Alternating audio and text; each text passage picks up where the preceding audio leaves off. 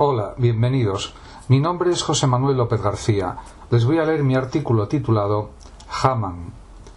Johann Georg Hamann fue un filólogo y filósofo alemán que está encuadrado en el protestantismo pietista y que fue amigo y adversario intelectual de Kant. Ambos nacieron en Königsberg, en Prusia. Hamann nació en 1730 y dejó este mundo en 1788 a la edad de 57 años. Fue un erudito y lector voraz. Hablaba cinco lenguas y disponía de un conocimiento profundo de otras tres. Se interesaba por todo. Incluso investigó los jeroglíficos egipcios. Desarrolló una labor intelectual brillante y original, y destaca también por su capacidad polémica y discursiva. Respecto a sus libros, cabe citar su Memorabilia Socráticas de 1759, Cruzadas del Filólogo de 1762 y Metacrítica del Purismo de la Razón Pura de 1784, etc. Su estilo de escritura es abstruso y aforístico hasta cierto punto.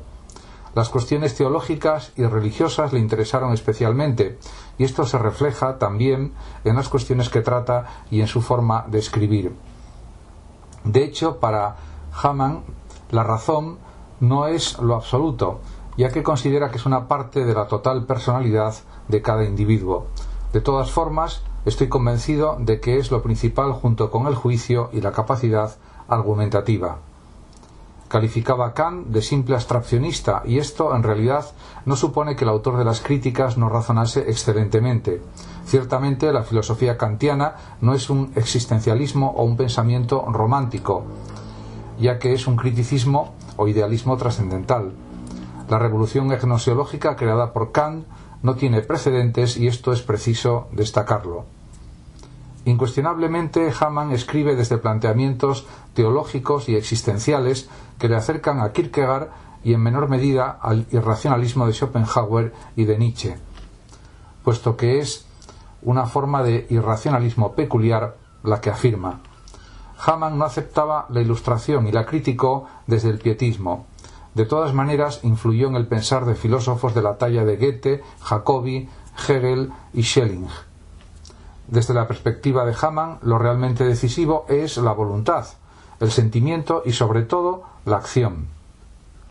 Son palabras que suenan como muy actuales, ya que empoderan al individuo concreto frente al azar de la existencia y potencian la libertad de los seres humanos en la realización de su propósito vital a lo largo de los años.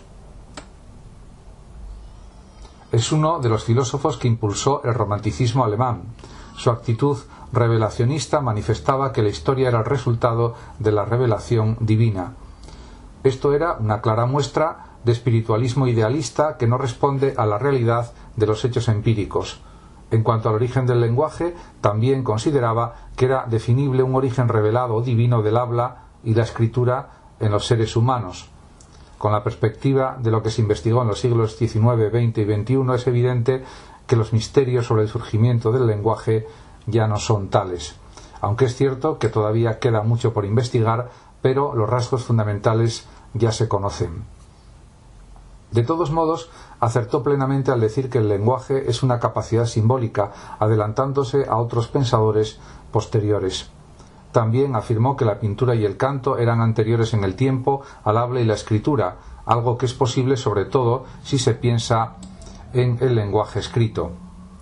Como indica el eminente profesor José Luis Villacañas Berlanga en el epílogo del libro de Hamann Memorables reflexiones socráticas y otros textos, Hamann jamás contempló la posibilidad de que los amigos también quisieran alterar el curso de sus propias ideas. Hamann se veía como un nuevo Sócrates que aguijoneaba a otros pensadores de su tiempo con sus comentarios críticos, pero lo hacía de tal manera que seguía conservando la amistad de los mismos. Su habilidad expresiva era excelente y eso también le facilitó su tarea crítica y también causó polémicas que pudieron ser de utilidad para la filosofía y teología de su tiempo. Escribe Hamann que Platón hace de la pobreza de Sócrates un signo de su misión divina. Es entendible, ya que este planteamiento concuerda perfectamente con el intelectualismo moral y con el idealismo. Además, es la expresión de un sentido similar al propio del cristianismo que surgió cuatro siglos después. El ascetismo de los pitagóricos es otra forma de buscar la coherencia interna y la unión con lo divino y con la armonía celestial del universo o con la divina música de las esferas. Hegel apreciaba mucho el pensamiento de Hamann y lo analizó y difundió todo lo que pudo. La espontaneidad y los brillantes hallazgos conceptuales de Hamann le dan una fuerza y un vigor inmenso a sus libros. Se pueden leer para conocer los entresijos intelectuales del siglo XVIII que está en la base de lo que se conoce como la modernidad. Muchas gracias a todos por su atención. Saludos, como de costumbre, a los oyentes de Radio Sofando de México. Y por último decir que los que lo deseen pueden compartir este vídeo en sus redes sociales, darle like o suscribirse a mi canal de YouTube. Hasta siempre.